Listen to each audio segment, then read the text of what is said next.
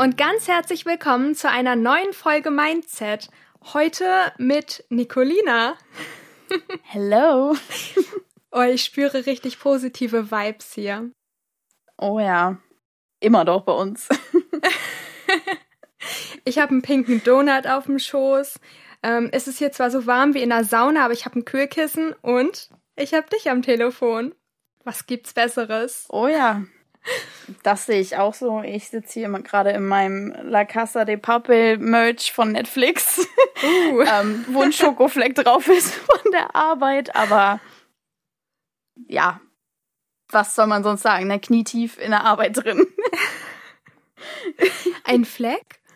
Ja. Äh, wie, wie ist der Fleck entstanden?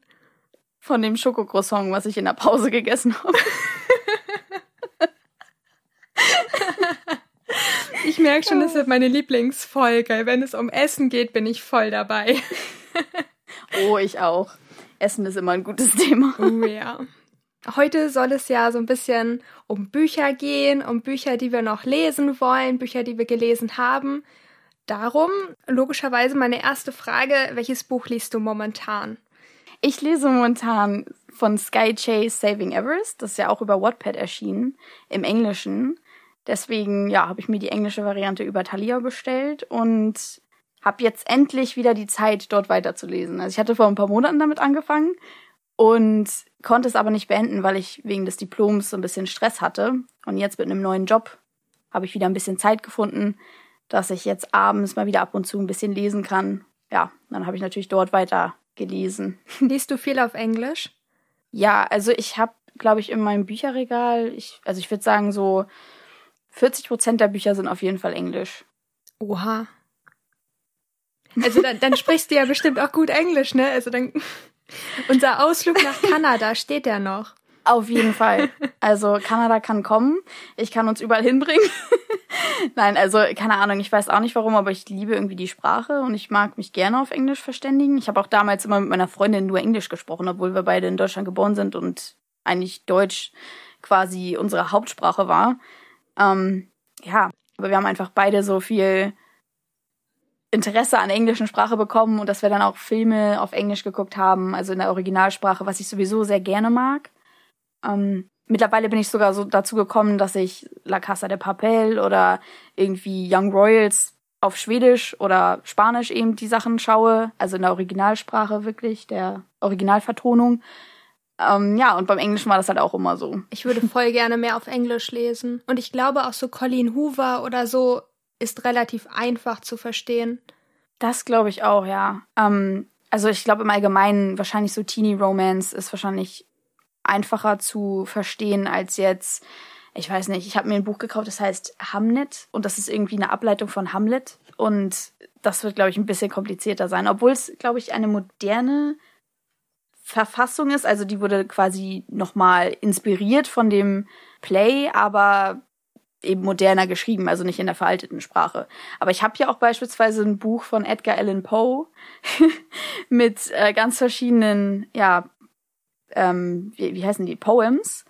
Und das ist ein bisschen schwieriger zu verstehen auf jeden Fall. Da muss ich selbst manchmal ein bisschen überlegen, okay, was ist das jetzt für ein altes Wort? Aber ja, ist auf jeden Fall cool, mal so einen Einblick zu kriegen in die literarische Welt von anderen Sprachen. Ich glaube, Fantasy oder sowas, wo neue Welten erschaffen werden, das kann auch schwierig sein, auf Englisch zu lesen. So Fachwörter im Prinzip, die man nicht äh, alltäglich so hat. Wo man sich das vielleicht im Satz auch nicht alles so erschließen kann. Also ich glaube, wenn jetzt bei Colleen Hoover in einem Roman oder sowas ein Wort ist, was ich nicht kenne, dann kann ich das vielleicht mir sogar erschließen oder so. Aber wenn es dann ja. eine andere Welt ist, vielleicht ist das schwieriger.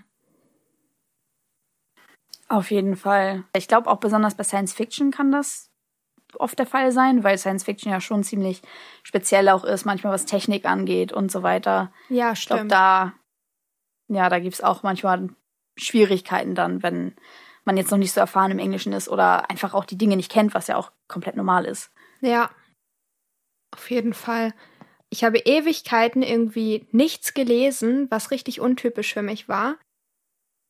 Irgendwie hat es mhm. einfach nicht funktioniert. Und plötzlich hatte ich wieder so einen richtigen Flow. Und dann habe ich Batted Love von Morgan Moncomble gelesen. Das ist ja bei Lux erschienen, also auf Deutsch. Und mhm. boah, dieses Buch hat mich wieder richtig zum Lesen gebracht. Hast du das gelesen? Nee, also das Buch kenne ich persönlich nicht. Ich glaube sogar, und ich weiß, dass ich dafür vielleicht verteufelt werde, aber ich glaube, ich habe nicht ein einziges Buch von, von Lux hier in meinem Bücherregal, was ich, also nicht, weil ich Lux nicht mag oder sonst was, einfach, ich bin noch nie dazu gekommen, ähm, mir ein Buch zu kaufen von Lux. Ich weiß auch nicht warum. Ich wollte mir unbedingt von äh, Mona Kasten mal die Reihe die kaufen, also die Trilogie. Oder? Ja, um, die ähm, habe ich ja auch stehen. Genau, die Safe-Reihe. Genau, die wollte ich mir eigentlich unbedingt mal äh, hier kaufen und lesen, weil ich auch vieles Gutes darüber gehört habe. Und ja, im Allgemeinen wollte ich von Mona Kasten mal gerne ein Buch lesen, weil ich habe die damals ja noch in den Interview von, ähm, wie war das nochmal? Ich glaube, mit Anna Todd habe ich sie das erste Mal kennengelernt. Ja, da gab es ein Interview. Genau, da hat sie Anna Todd interviewt und ich glaube, da hat sie damals noch für irgendeinen Verlag gearbeitet. Ich glaube, Random House oder so war das. Und da fand ich das irgendwie total interessant. Da hatte sie ja auch noch ihren YouTube-Kanal. Den hat sie ja heute, glaube ich, nicht mehr, leider. Ja. Also, das muss ich auf jeden Fall noch machen. Ja, genau, deswegen habe ich von Lix Verlag jetzt noch kein Buch. Aber wie ist das denn bei Bad at Love? Also, worum geht's denn da? Zuerst einmal musst du wissen, wenn ich erstmal über dieses Buch anfange zu sprechen, werde ich wahrscheinlich nicht aufhören können, weil ich, ich bin einfach so verliebt, ne? Mhm. Und zwar, oh mein Gott, ich, ich kann nicht mal, glaube ich, den Namen der Protagonistin richtig aussprechen. Azalea oder so. Mhm. Azalea. Und die geht zurück in ihre Heimatstadt, weil ihre Mutter verstorben ist und trifft auf ihren Nachbarn. Mhm. Das ist so eine Aktion gewesen, wo sie halt zum Strand gegangen ist und ich glaube, da war danach war ihre Kleidung weg oder so. Jedenfalls musste sie nackt nach Hause. Das war ihre erste Begegnung. Werde ich niemals vergessen. Oh. es, es war mir sehr unangenehm beim Lesen. Aber von da an haben die beiden sich immer so ein bisschen geneckt und man hat richtig so eine Wandlung mit den beiden durchgemacht und man hat hinter Assales Vergangenheit geschaut und die hat echt eine Menge mitgemacht. Und es gab auch, also das war nicht so toxisch oder so ein Hin und Her, sondern das war so echt. Mhm. Ja, kann man gar nicht anders beschreiben irgendwie. Und Eden, also der Protagonist, der ist so toll. Also hört sich auf jeden Fall spannend an. Muss ich mir auch mal vielleicht mal durchlesen, den Klappentext oder so. Und dann vielleicht wird es ja mein erstes Glücksbuch. Oh, das wäre cool. Aber also kurze Empfehlung hier. Also mein mhm. erstes Glücksbuch oder auch meine erste, mein erster New Adult Roman, das war ja Save Me von Mona Kasten. Damit hat alles so begonnen. Mhm. Und dann habe ich auch gleich die ganze Trilogie durchgelesen. Und das ist ja doch ein bisschen mehr Klischee. Also sie hat ja doch irgendwie mitgenommen, was geht. An ja. Klischee meine ich. Und ähm, eines der letzten Bücher, was ich gelesen habe, war von Emma Scott, Bring Down the Stars. Und ach, das war auch so unglaublich toll. Und die hat so einen poetischen Schreibstil. Das würde ich dir noch am allermeisten empfehlen, ja. also das hört sich cool an. Vor allen Dingen, ich finde auch den Titel schön, irgendwie Bring Down the Stars. ja, und das Cover. Das ist so schön. Das kann ich mir vorstellen. Also ich finde einmal allgemein, Lux macht ja schöne Cover. Das Einzige, was ich immer nur schade finde bei Lux, ist, dass ich manchmal die Cover nicht unterscheiden kann. Also ich kann manchmal nicht sagen, okay, das gehört jetzt zu einer Reihe oder das gehört jetzt nicht zu einer Reihe, weil sie ja schon alle den ziemlich ähnlichen Stil haben, ne? Ja. Um, ähm, aber im Bücherregal sieht es natürlich dann umso schöner aus, wenn die Bücher irgendwie zusammenpassen. Und wenn du Bring Down the Stars liest, dann solltest du auch gleich an den zweiten Teil denken, weil das endet mit einem ganz miesen Cliffhanger. Uh, okay. das erinnert mich ja an Tribute von Panem, weil da hat bei mir alles begonnen. Da war es eben auch so, dass ich mein letztes Taschengeld benutzt habe, um den nächsten Roman schnell zu kaufen, also den zweiten und dritten Teil. Und die waren ja damals noch relativ teuer und kamen ja auch nur als Hardcover raus. Und äh, da habe ich erst mal mein ganzes Taschengeld für rausgeschmissen. Obwohl rausgeschmissen war es nicht, eigentlich war es eine Investition, weil es ja wirklich mich sehr inspiriert hat und ich es einfach geliebt habe. Also das war auf gar keinen Fall ein Fehlkauf. Ich habe Tribute von Panem auch geliebt. Also ich lese es gerne heute noch und ich liebe auch die Filme. Ich finde, das ist somit die beste Verfilmung von Büchern gewesen. Finde ich auch. Also da kann ich zu 100% zustimmen. Ich liebe die Filme und ich liebe die Bücher. Also alleine auch der erste Satz in ähm, Tribute von Panem, also von dem ersten Band. Ich finde den so toll. Ich weiß auch nicht warum.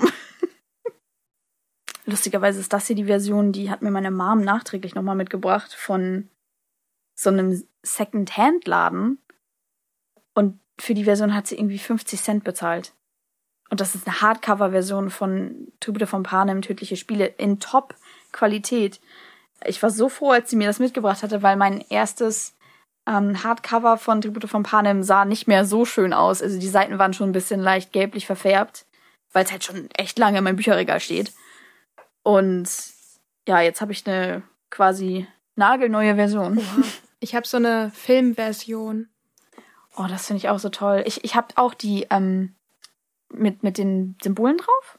Mit zwei Schutzumschlägen. Also einmal einfach nur das, das normale Hardcover-Buch, dann ein Schutzumschlag drum, wo diese, dieses Mädchen mit dem Auge und so zu sehen ist und dann noch ein, wo dann halt dieser Vogel, der, der Spotttölpel zu sehen ist. Oh. Es ist so toll. Ich liebe das. Ich liebe auch die ganze Symbolik ne, von der ganzen Reihe. Ja, also, aber hat, glaube ich, auch 24 Euro gekostet pro Buch. Wow. Ja, es ist schon echt teuer. Ich weiß auch noch, damals gab es die Dreier-Version in so Boxen für 99 Euro. Also, Oha. weil da irgendwie dann noch so extra Poster mit drin waren und so weiter. Aber ja, also jetzt, wo ich ja auch die neuen Versionen sehe, ich weiß nicht, ob du die auch kennst. Es gibt ja jetzt, dadurch, dass das neue Buch rauskam, dieses mit der Vorgeschichte, das habe ich auch hier stehen, habe ich aber noch nicht gelesen und das muss ich unbedingt lesen. Ich bin so gespannt haben die ja die alten Bücher, also die Trilogie nochmal in demselben Design veröffentlicht. Und das finde ich eigentlich auch total toll, weil die sind ja schwarz und haben dann ähm, die Spottöpfe vorne drauf, glaube ich, soweit ich weiß, mit den Veredelungen, so Gold, Kupfer, Silber. Da bin ich auch am überlegen, ob ich mir die vielleicht nochmal hole, weil wenn die nebeneinander stehen alle, glaube ich, sieht das echt schick aus. Ich glaube auch, aber in so großer Ausführung brauche ich die Bücher dann immer nicht und deswegen finde ich das dann immer so ein bisschen traurig. Ja. Ja. Aber auf jeden Fall verleitet das ja schon ziemlich zum Kaufen.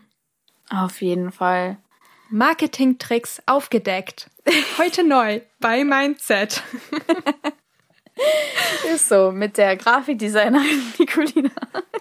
Ist so.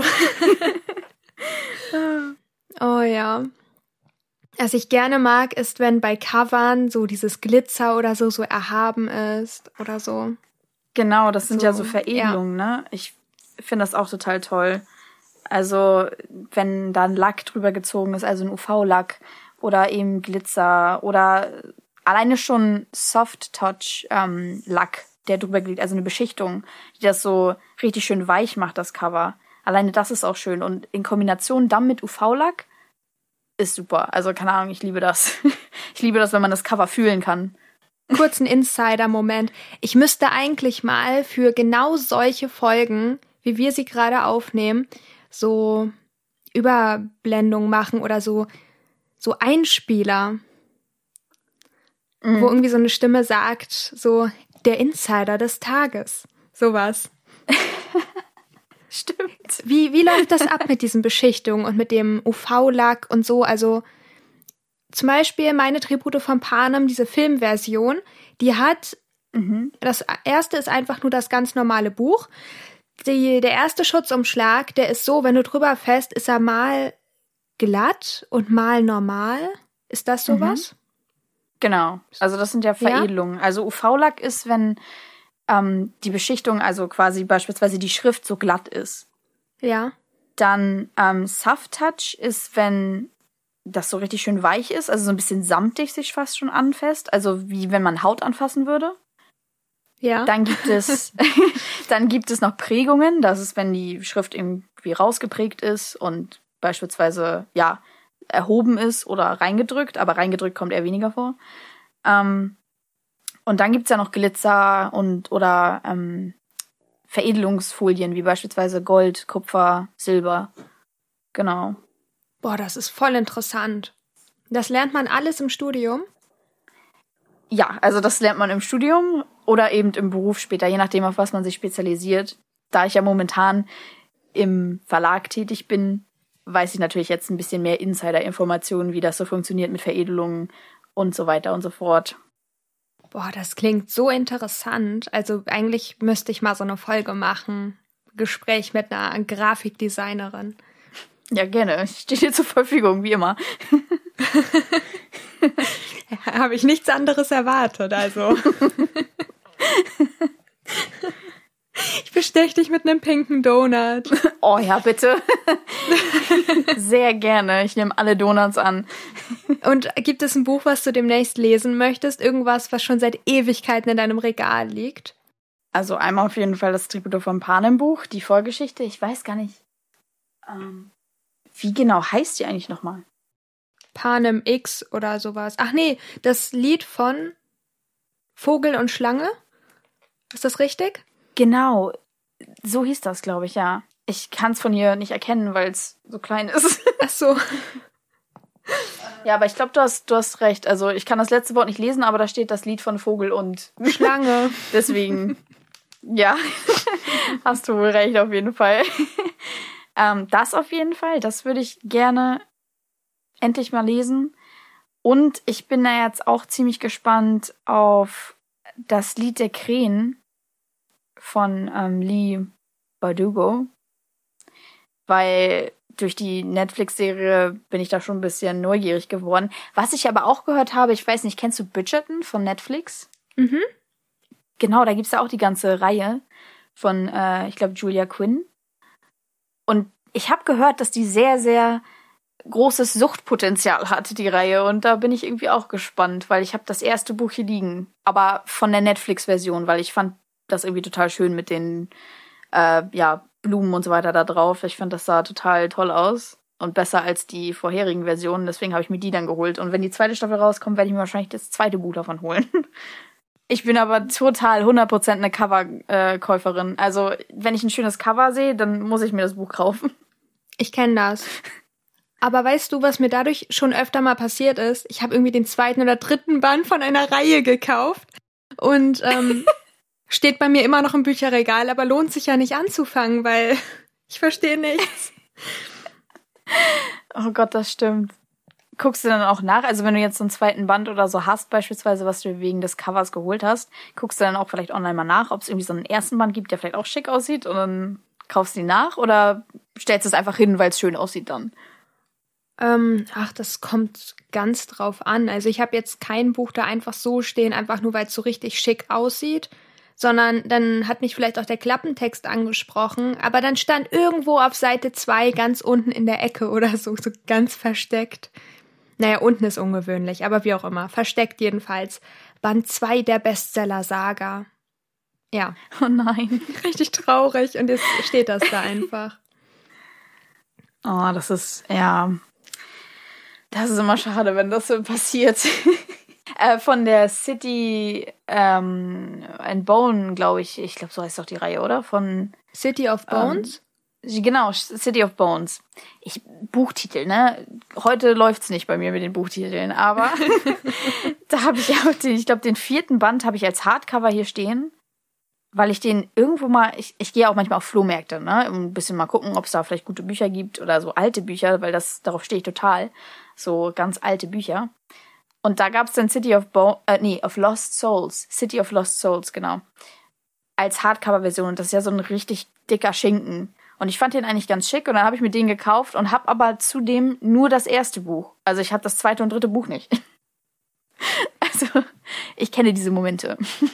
Oh ja.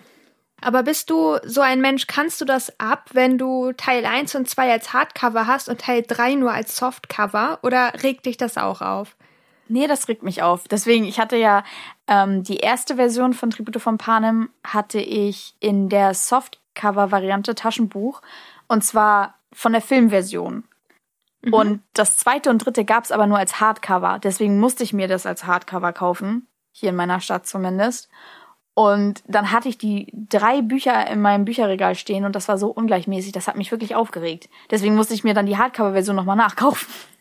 Das strapaziert immer richtig meine Nerven. Ich kann sowas überhaupt nicht ab. Ja. Das funktioniert nicht.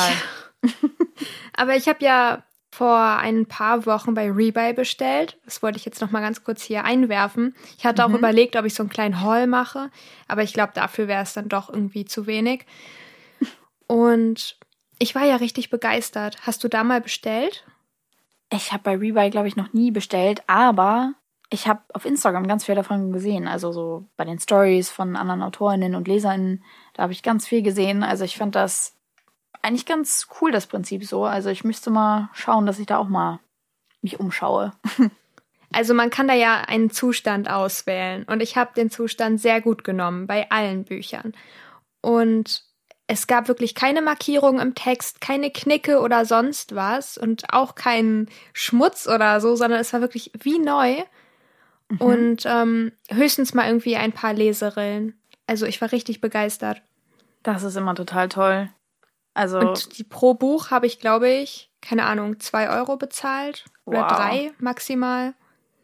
Das ist wirklich, äh, das ist das beste Angebot, weil ich finde, besonders in Deutschland sind Bücher ja sehr teuer. Also in Amerika gibt es ja, ich weiß nicht, ob du das kennst, aber ich irgendwie heißt der One Dollar Bookstore oder irgendwie Half-Priced Books oder so. Und da geht man wirklich rein und alle Bücher sind mindestens auf die Hälfte reduziert. Und sowas okay, kenne ich. heftig. Ja, und sowas kenne ich in Deutschland jetzt nicht direkt, weil ich finde, in Deutschland ist es sehr selten, dass Bücher mal irgendwie reduziert sind und das dann auch ein Bestseller ist oder sowas. Also es sind meistens dann immer nur die Mängelexemplare, die reduziert sind. Ja, hier gibt es in der Nähe so einen, so einen relativ kleinen Buchladen und da sind einige Bücher, die reduziert sind oder wo die Buchpreisbindung aufgehoben wurde. Aber verhältnismäßig sind sie halt immer noch teuer und meistens findet man da natürlich auch nicht gerade so die bekannten Bücher. Genau. Eher Unbekanntes. Ja. Aber da habe ich tatsächlich auch mal einen Roman, nee, einen Psychothriller gefunden. Der hatte einen richtig coolen Klappentext. Das uh. weiß ich uh. noch. Der war richtig psycho. Es war richtig krank. Und ich musste dieses Buch kaufen. Ich fand das echt spannend. Kenne ich, kenne ich. Ich habe neulich auch einen kleinen Schnapper gemacht, und zwar bei Thalia. Da habe ich von Emily Bronte ähm, Sturmhöhe für acht Euro die Hardcover-Version. Und die ist halt richtig noch so. Es ist wahrscheinlich jetzt nicht irgendwie ein Erstexemplar, ist ja klar. Aber es ist irgendeine spätere Auflage, die nochmal neu gemacht wurde. Und die hat goldene Blätter verziert. Obendrauf auf so einem ja, Stoffumschlag quasi. Also es ist stoffbeschichtet, ich glaube Elafin nennt man das. Und das Elafin ist halt so beige, grau, gräulich irgendwie. Vielleicht geht's auch so ein bisschen ins äh, Mint über. Und dann die Blätter sind Gold. Und acht Euro für so ein Hardcover-Buch von so einem Klassiker ist echt ein Schnapper gewesen. Das, da musste ich zugreifen. Oha, das klingt richtig toll. Es klingt auch einfach, als ob das richtig schön aussieht. Ja, auf jeden Fall. Ich habe das in meiner Instagram-Story, glaube ich, alles gepostet. In letzter Zeit, wenn ich Bücher kaufe, dann muss ich das in meine Instagram-Story packen, weil ich das immer selbst als Motivation sehe, so und jetzt dann auch mehr lesen, ne? weil ich halt sonst immer nicht dazu gekommen bin. Oder wenn, wenn, oder wenn du dir Pullover kaufst. ich habe ich wieder. weiß nicht, ich habe so eine kleine Sucht, was Merchandise angeht für Serien, die ich feier. So Stranger Things, Game of Thrones, ähm, jetzt Haus des Geldes oder auch Sex Education. Ich muss einfach irgendwie, keine Ahnung, mir Merch davon kaufen, weil ich, ich weiß nicht, ich liebe das so, Dinge zu unterstützen, die mich selbst inspirieren, wenn das Sinn macht. Das ergibt sehr viel Sinn, ja. Okay. Und ich finde das auch irgendwie toll, eine schöne Botschaft. Ja, ich würde auch total gerne.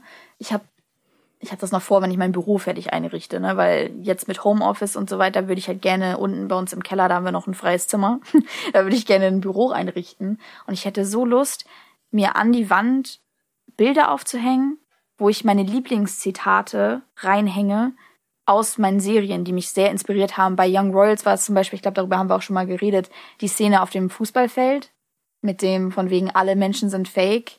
Also alle Menschen sind falsch, ja. aber oh, ja. ich liebe dich und das ist echt und so. Also das ist so ein Spruch, der hat mich total inspiriert und sowas würde ich mir gerne aufhängen. Ähm, bei Haus ja. des Geldes ist es beispielsweise einfach nur eine Tür, die ich mir irgendwie zeichnen würde oder so, weil da gibt es auch eine Szene, die ist sehr ja berührend irgendwie, die eine Tür beinhaltet und ähm, es geht halt darum, also ohne jetzt irgendwie zu spoilern, aber es geht darum, dass eine Tür an die Wand gemalt wird und das quasi wie so eine ja, Tür ist, die man als Kind aufmachen kann, wenn man Angst hat und man weiß, dahinter steht die Mutter oder der Vater, um einen zu beruhigen. Man darf diese Tür aber nur einmal benutzen und deswegen ist man selbst in so einer Situation quasi, dass man sich immer sagt, nein, ich halte noch mehr aus, ich halte noch mehr aus, bevor ich dieses einmal benutzen wirklich tue und mein Vater oder meine Mutter dahinter steht, um mich zu trösten. Und das war irgendwie auch so eine schöne Geste oder beziehungsweise einfach ein schönes Thema, was da angesprochen wurde. So diese Angst in der Kindheit, das kennen ja alle irgendwie. Und das habe ich definitiv auch durchgemacht als Kind. Deswegen ist das auch so ein inspirierender Moment gewesen, den ich irgendwie gerne festhalten würde in einem Bilderrahmen. Ein Raum voller Inspiration. So klingt das gerade. Ja, einfach so eine ganze Wand voll. ja, eine ganze Wand voll einfach mit 40 Bilderrahmen. Auch so Zitate aus Büchern oder so. Ich liebe es ja auch, mir auf Pinterest einfach nur Zitate durchzulesen. Finde ich voll inspirierend. Ja. Das kann ich verstehen. Es ist auch richtig creepy, wie, wie es einfach jetzt dunkel geworden ist und ich hier plötzlich im Dunkeln in der Ecke sitze, einfach mit einem Mikrofon vor mir. Ein ganz spezieller oh, Podcast. ja. Jetzt weiß ich, warum dich dieser Psychothriller inspiriert hat. ja. True Crime. Oh ja. Yeah. Also dieser Podcast, ne, der deckt heute Abend echt alles ab. so. Alles. Das sind wie unsere Sprachnachrichten auf WhatsApp. Sie decken auch alles ab. Ist so. Ja, wir reden echt irgendwie über alles, ne? Ja. Aber ist, ich finde es auch immer cool. Also ich finde, das Wichtigste im Leben ist mit, dass man so Leute findet, mit denen man wirklich über alles reden kann und wo wirklich jedes Gespräch sich in alle Richtungen entfalten kann. Oh ja, und wo es auch nicht schlimm ist, wenn man mal anderer Meinung ist, sondern wo man sich einfach respektiert. Genau, das ist sowieso. Das finde ich auch toll. Das ist so wichtig, ja. Aber gibt es was, wo wir beide nicht einer Meinung sind? ich, also mir fällt jetzt spontan nichts ein. Es ist ganz komisch. Wahrscheinlich so Solche Menschen trifft man nicht so oft. Ja, ja, ja. Was, was bist du beim 16 Personalities Test gewesen? Ich glaube, da bin ich dasselbe wie du. Ähm, Mediator? Ja. Ach so, ja, okay. genau. Sehr gut. Auch das haben wir jetzt schon mal abgedeckt. so geht das. Hast du eigentlich 13 Reasons Why gesehen? 13 Reasons Why habe ich die erste Staffel geschaut. Ähm, aber weiter glaube ich nicht. Ja, nur die erste Staffel. Ich habe nämlich alle vier Staffeln geguckt und habe mir jetzt bei Rebuy Tote Mädchen lügen nicht als Buch, also als Taschenbuch gekauft und ich will das unbedingt mhm. lesen, weil es gab ja auch relativ viel Kritik dadurch, dass ich die Serie halt als erstes gesehen habe, kann ich da ja überhaupt nichts zu sagen. Ja. Und ich wollte das mal nachholen. Auf jeden Fall. Ich habe auch sehr viel Kritik gegenüber ja, der Serie auch gehört. Also im Allgemeinen das ganze Thema mit ne, Selbstmord und anderen dafür die Schuld geben. Da bin ich auch ein bisschen, dass ich das sehr kritisch sehe, dass man das so quasi zeigt. Ich glaube aber trotzdem, dass es sehr menschlich ist irgendwo. Also es ist natürlich ein kompliziertes Thema und ich würde da jetzt auch nicht irgendwie eine Meinung oder irgendwas vertreten, weil das dafür kenne ich glaube ich die die anderen Staffeln zu wenig und auch die Bücher an sich zu wenig. Aber ja, also ich persönlich würde es auch kritisch finden, wenn man jetzt ja Menschen die Schuld daran gibt, dass man diese Entscheidung getroffen hat, sich selbst das Leben zu nehmen beispielsweise. Ne? Ähm, Okay, warte. Du bringst mich in so einen richtigen Deep Talk rein und diese dunkle Stimmung um mich rum, die tut dir Übriges. Und der Sonnenuntergang da draußen, der schon fast vorbei ist. Mhm. Ich habe eine ganz diepe Frage an dich. Und zwar, denkst du, dass Hannah Baker die anderen für ihren Tod verantwortlich machen wollte oder denkst du, sie wollte ihnen nur einen Denkzettel verpassen, so nach dem Motto, passt auf, dass es nicht nochmal passiert? Mm, oh, das ist schwierig, weil ich finde, es geht sowohl eine Mischung aus beiden, dass das so Denkzettel war mit von wegen ja und ihr seid schuld übrigens. Aber ja, ich weiß nicht, also für mich kam es schon so rüber, als ob sie denen zeigen wollte, guckt mal, wie weit ihr es, also wie weit ihr mich in diese Ecke getrieben habt, dass ich mir dann im Endeffekt das Leben genommen habe. Das kommt für mich zumindest in der ersten Staffel so rüber. Es ist aber auch so, dass ich diese Serie, ich glaube, die erste Staffel habe ich vor über drei Jahren oder so geguckt. Und das ist schon sehr lange her. Also ich kann mich nicht mehr so detailliert daran erinnern. Aber was meinst du denn? Also was sie damit aussagen wollte? Okay, jetzt ähm, kommt es. Ich habe da so lange drüber nachgedacht und auch schon mit anderen Leuten darüber gesprochen. Und zwar mhm. glaube ich, dass man das gar nicht einfach so auf den Punkt bringen kann. Ich glaube, sowas mhm. kann man niemals einfach so in einem Satz runterbrechen. Ja. Ich denke, Hannah Baker wollte einerseits den Menschen zeigen, was sie getan haben, damit sich das nicht wiederholt. Und andererseits, ach, die Schuldfrage ist auch immer so ein bisschen schwierig, denn unschuldig sind die anderen ja auch nicht gewesen. Sie haben ja eine Menge getan. Sie haben Henna nicht direkt umgebracht, aber indirekt haben sie ihr schon ziemliche Verletzungen zugefügt. Mhm. Und das kann einen Menschen wirklich an den Rand treiben, bis zum Ende bringen. Das glaube ich auch. Also ich glaube schon, dass wir Menschen immer eine, ja, gewisse, wie soll man das sagen? Ähm, wie nennt man das denn? Oh mein Gott. Ich habe den Namen vergessen von dem Wort. Ähm, Beschreibe ähm, das Wort. Wenn man Einfluss, Einfluss, okay. Mir ist das englische Wort noch eingefallen. Ja. Oh. Kommt von den vielen englischen Büchern. ich glaube auch. Und Serien. ähm, also ich glaube schon, dass wir Menschen großen Einfluss darauf haben, wie es anderen Menschen geht. Aber ich denke, so dieser entscheidende Punkt, weißt du, am Ende, von wegen, bringe ich mich um, nehme ich mir das Leben oder nicht, das liegt immer bei einem selbst, weil man selbst entscheidet ja auch beispielsweise, beende ich meine Schule, will ich eine Ausbildung machen, will ich einen Job machen. Das sind ja alles so Entscheidungen, die man selbst fällt. Genauso wie man solche Entscheidungen nur selbst treffen kann, ob man leben möchte oder nicht. Das ist sowas, das betrifft einen selbst. Und die äußeren Einflüsse, die können einen schon in die Richtung drängen, dass man überhaupt darüber nachdenkt. Aber im Endeffekt liegt die Entscheidung immer bei der Person selbst am Ende. Denn ich glaube, jeder macht ziemlich viele dunkle Zeiten im Leben durch. Also ich würde niemals sagen, dass jeder Mensch ein perfektes Leben hat. Ich glaube, jeder hat wirklich dunkle Zeiten auch schon durchgemacht. Ob es jetzt Mobbing in der Schule ist oder dass man wichtige Menschen im Leben verloren hat oder vielleicht auch einfach, dass man unzufrieden ist mit etwas und das einen psychisch wirklich zu schaffen macht. Ähm, im Endeffekt geht es immer darum, was macht man daraus? Wie lebt man weiter? Wie möchte man leben? Oder möchte man überhaupt leben? So, und das sind halt so Entscheidungen, die man, glaube ich, nur selbst treffen kann.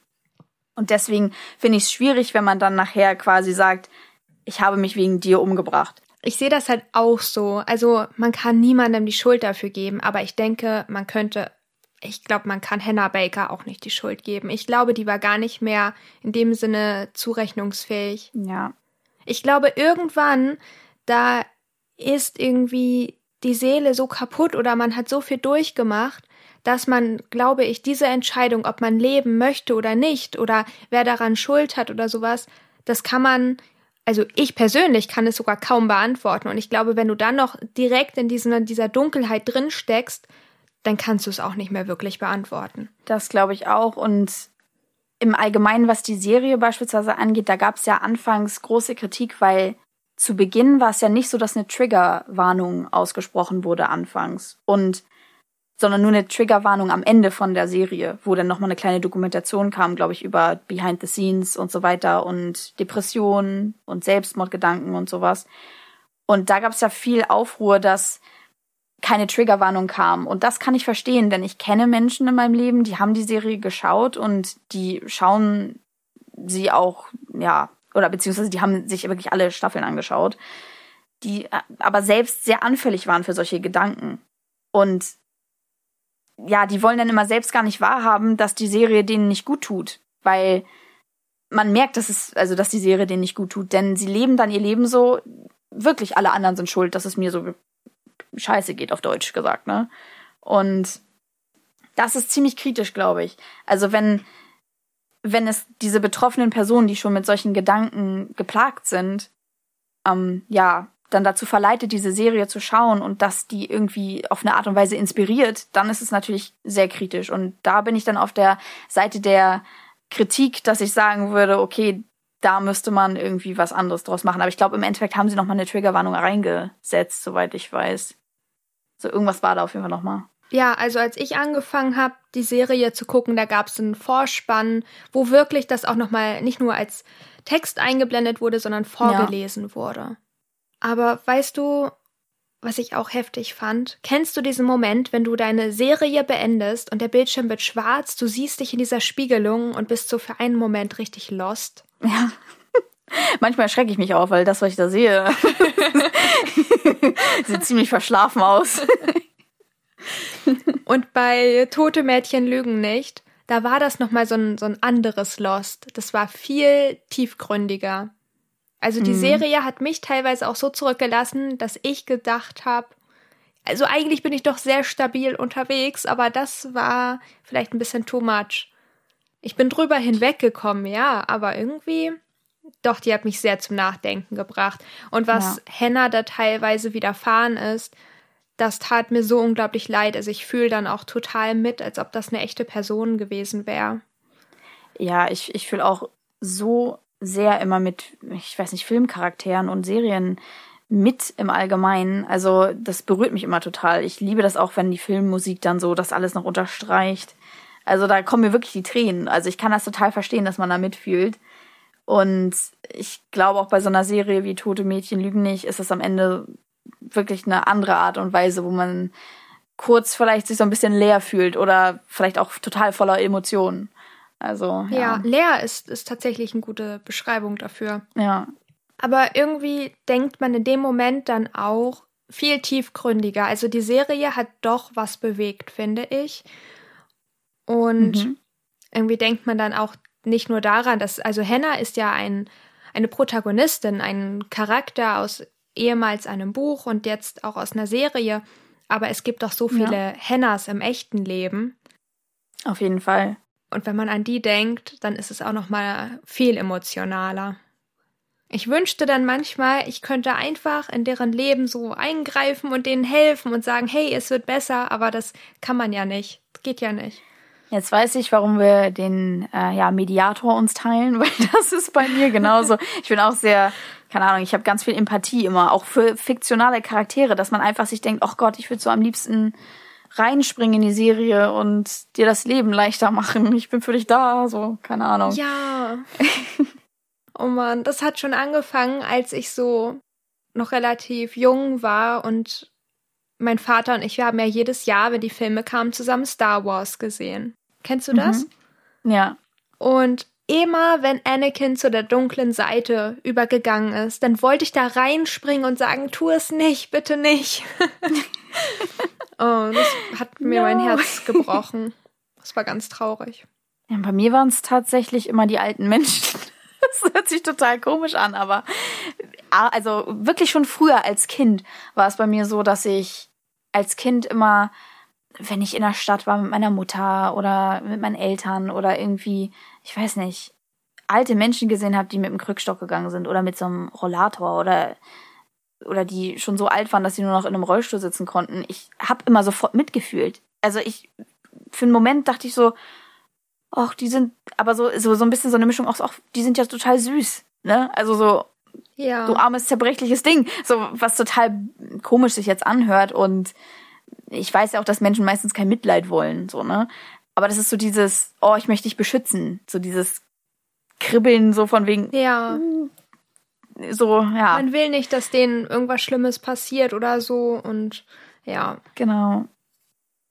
Kann ich jetzt einfach so raushauen, dass ich mir auch einen Nicholas Sparks Roman gekauft habe? Ja klar, ich habe ja auch einen stehen. und welchen? Ähm, ich glaube mit dir an meiner Seite. Oh mein Gott, den wollte ich mir holen. Den gab es aber nur noch in der mhm. Filmausgabe und das wollte ich nicht. Und deswegen habe ich mhm. mir, wenn du mich siehst, gekauft.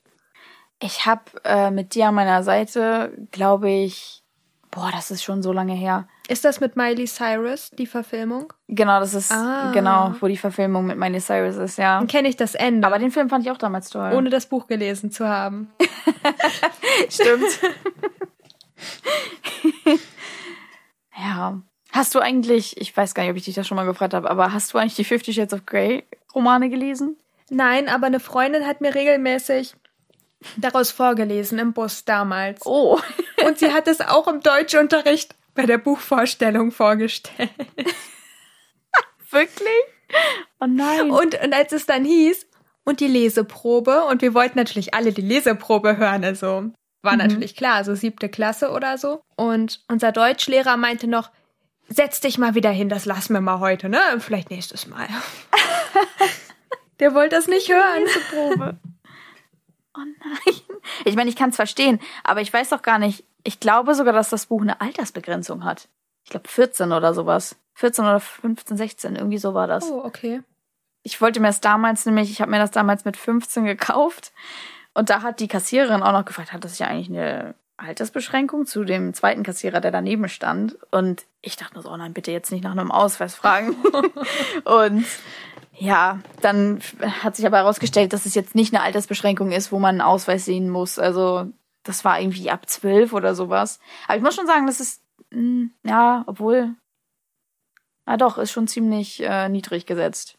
Gibt es einen Typen aus einem Buch, den du richtig toll findest, den du gern so in Wirklichkeit mal kennenlernen würdest? Oh mein Gott, das, ich glaube, das hört sich jetzt Klischee, obwohl hört es sich klischeehaft an, wahrscheinlich nicht. Aber Peter Millark.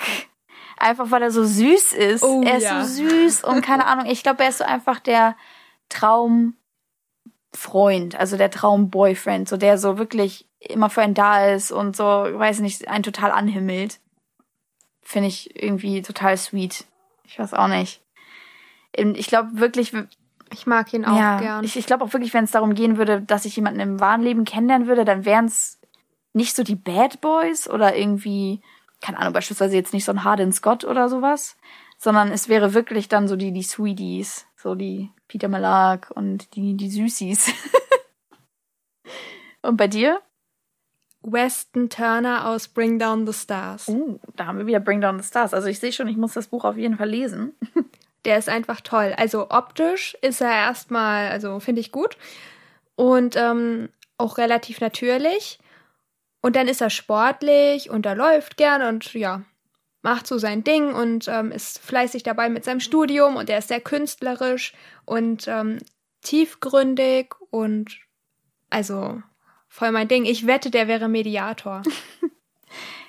oh mein Gott, ja. Also ich bin auch, also ich bin immer total fasziniert von Charakteren, die ich weiß nicht, künstlerisch aktiv sind, also wie du das eben auch erwähnt hattest. Ja. Ich finde das immer total. Ich wollte, ich dachte gerade, ich dachte gerade, du haust jetzt raus. Ich bin immer so begeistert vom Mediator. so ein bisschen Eigenlob raushauen. stimmt, ja. Stimmt, ja. nee, aber tatsächlich zum Mediator, da war es auch so, dass, äh, ich weiß nicht, kennst du die Serie Bones? Die Knochenjägerin? Ja. Ja, da gibt's ja den Lance Sweets, den Psychologen. Und der ist auch Mediator. Und komischerweise, bevor ich das wusste, dass der Mediator ist, das steht nämlich auf der Seite auch unten eingeblendet, wenn man dieses Quiz macht. Da steht er auch unten drin als äh, Filmcharakter bzw. Seriencharakter, der Mediator ist. Er hat mir, keine Ahnung, sofort gefallen. Also ich fand ihn total sympathisch und habe die mitgefühlt und habe seine Entscheidungen total verstanden, die er getroffen hat, alle. Und als ich dann herausgefunden hatte, dass er auch Mediator ist, wusste ich, ah, okay, Seelenverwandter. oh, okay. Ja, also ich finde auch, also ich glaube, man kann bestimmt eine Menge Freundschaften über dieses Ding schließen, weil man versteht diese Menschen auf einer anderen Ebene. Ja, das glaube ich auch. Also langsam wird es hier stockdunkel, nur noch das Licht von meinem Laptop leuchtet. Und ich glaube, wir haben gerade so denselben Gedanken gehabt. Und zwar, dass wir langsam mal zum Ende kommen müssen. Das denke ich auch. Also da ging auf jeden Fall mein Mediatorenradar an und hat gerade denselben Gedanken erfasst wie du. Es ist ja auch schon dunkel und äh, es wird langsam spät. Und mir ist gerade aufgefallen, ich höre dich nur noch so abgehackt zwischendurch über die Kopfhörer. Ja, das kann sein. Oh Gott. Weil die jetzt wirklich sehr, sehr ja, leer sind. Also, bevor deine AirPods komplett den Geist aufgeben und der Akku leer ist, würde ich sagen, kommen wir mal ganz schnell zum Ende. Und ich hoffe natürlich, dass ihr viel Spaß bei dieser Folge hattet, dass ihr beim nächsten Mal wieder reinschaltet. Und dann würde ich sagen, bis zum nächsten Mal. Bis dann.